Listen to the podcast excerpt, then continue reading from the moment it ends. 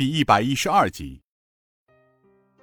尹建平微笑的右手一抬，发出了一道气流，将下跪的俩女抬了起来。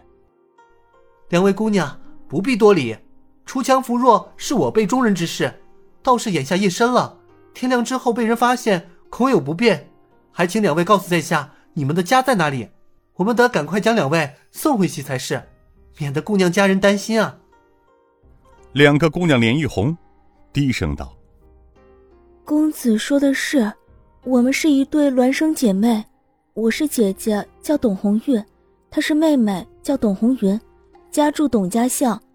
哦，对了，就是公子所住的客来居对面。”行，少令主，那咱们就赶快把他们送回去吧。三哥、四哥，去屋里看一下。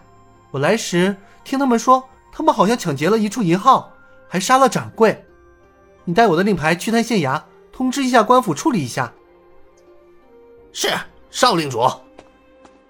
天孤星接过令牌，和天煞星进屋去了。天王星道：“少令主，那我们就回吧。老二带上姑娘，咱们从房上走。”俩人一人一个，提着姑娘的胳膊，纵身上了屋顶。两个姑娘初时还有些害怕，可眼前有腾云驾雾般的感觉，在房顶上快速跃动，转眼就不见了。天孤星从屋内走出来，对尹建平道：“少领主，还真是，屋内有一个布袋子，上面写着‘董氏银号’，大概有几百两散碎银子。行，将赃物送到县衙，交县令处理，告诉他们劫匪已经受手。”让他们来收尸吧，去吧。是少令主。俩人纵身而起，几个起落就不见了。尹建平此时也纵身上了房顶，瞬间也不见踪影。院子里只剩下七具无头尸体，显得阴森恐怖。第二天，又是一个晴朗的天气，阳光为大地洒下一片金黄。通往洛阳的古道上。八匹剑马不停蹄的前行。洛阳是十三朝古都，洛阳又称洛阳、豫州，以洛河之阳而得名。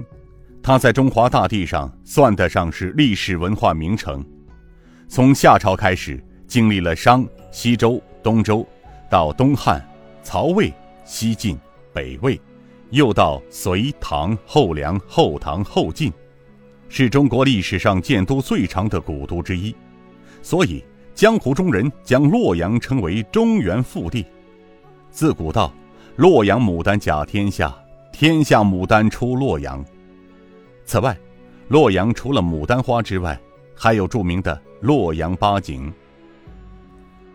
经过昨夜的休养后的江儿又恢复了精气神儿，一路之上，他像只不知疲倦的喜鹊。滔滔不绝地向天王四星描绘着洛阳的风光山色。尽管身边这些都是老江湖，但有些地方多数人都未必去过，连洪金宝都自叹不如。中午时分，他们来到了一个崖口。范云长告诉尹建平道：“公子，穿过这个崖口，便是洛阳境地了。在崖口出去不到六里地。”有一个小镇叫平山镇，四弟六合沟冉兴荣和六弟蛇头枪程天虎，就是这个地方的人。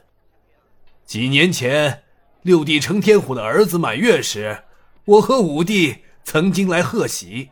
哎呦，又是几年过去了，算起来，虎子应该也满四岁了吧？尹建平笑道：“是啊。”时光转眼即逝，人生有如天上浮云。哎，刘掌柜，你估计东厂那班人会不会从这里经过？范云长刘应坤沉吟了一会儿，道：“呃，会，但是从时间上推断，他们应该比咱们早走两天。但愿不要在我们赶到之前出什么事儿啊！”水上飞洪金宝道：“哈哈，刘延昌是什么人？”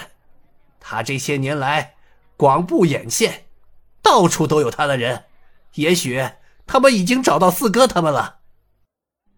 尹建平道：“但愿我们不是来的太晚。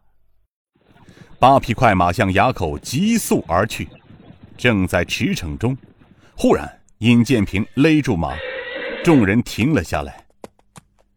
他听了一会儿，道：“不好，好像前面有打斗的声音，快赶过去看看。”众人随尹建平往坡下疾驰，转过弯道时，只看见四个持刀剑的黑衣汉子在追赶几个老妇孩子。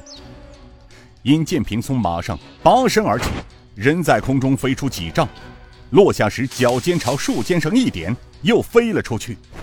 香儿见尹建平纵身而起，便喊了一声：“平儿哥哥，等等我！”他也是纵身向尹建平追去，天王四星也分别从马上纵身惊起，风驰电掣般尾随香儿向坡下赶去。香儿急声喊道：“不好！他们连女人、小孩也要杀！”尹建平早就看见了，他此时恨不能双泪生赤。眼见四个持刀剑的人追到了七八个妇孺小孩身边，便要举刀剑砍下。尹建平急得双眼喷火，怎奈何鞭长莫及。